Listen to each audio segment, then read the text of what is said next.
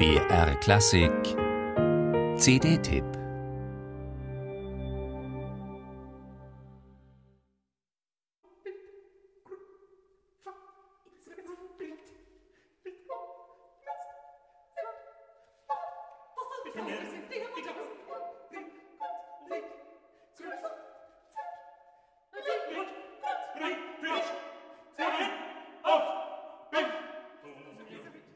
Schon unzählige Mal hat der Grieche Georges Apergis unter Beweis gestellt, welch ein Virtuose er ist im Umgang mit den Möglichkeiten der menschlichen Stimme. Als Komponist inspiriert von Pierre Schaeffer und Maurizio Kagel, seinem Landsmann Xenakis oder auch von Dieter Schnebel, thematisiert er theatralisch und seismografisch begabt gern die Skurrilitäten des gesellschaftlichen Lebens oder Spielarten von Grenzerfahrungen in den Labyrinthen des Seelischen. Auf der nun neu erschienenen CD kann der Hörer seine 2005 fertiggestellte Wölfli-Cantata kennen und bewundern lernen. Musik, die vom ersten Moment an fasziniert und fesselt.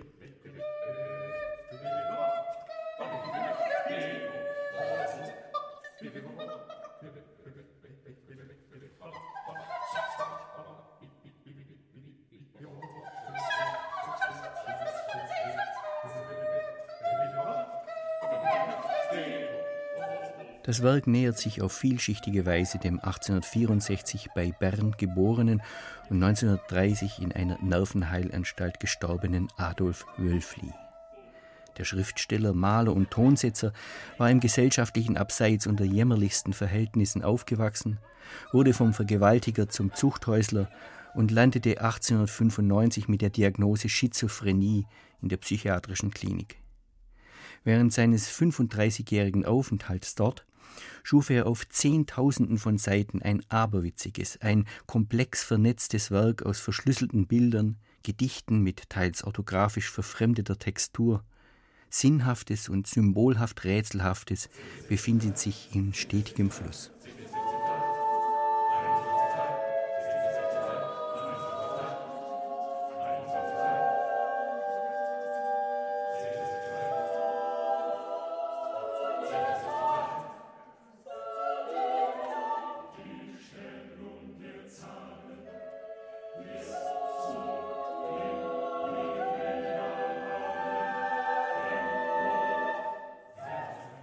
Auf Basis ausgewählter Texte, in denen Schuld, Wahn, religiöses Beben, Zahlenmagisches und vieles mehr hochpoetisch ineinander wehen, schuf Apergis ein umfangreiches Werk in fünf Teilen für Solisten und Chor a cappella.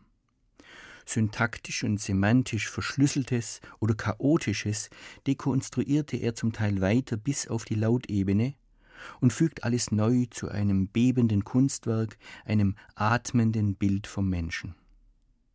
Nervöser Gesang a cappella scheint zu changieren zwischen tumultuösen Situationen auf der Agora und dem Gewisper von Gespenstern im Kopf eines Umnachteten. Im Strom der rhetorisch abstrakten Ereignisse finden sich rhythmisch brodelnde Sprechkaskaden und herzzerreißend schöne Klänge. Die hochvirtuosen Stimmen setzen affektive Schlaglichter und erreichen eine geradezu atemberaubende Präzision. Allerhöchstes Lob also für die beteiligten Sängerinnen und Sänger. Die Ensembles Neue Vokalsolisten Stuttgart und das SWR Vokalensemble Stuttgart unter Markus Creed bieten je zwei der Sätze getrennt und den Finalsatz gemeinsam dar.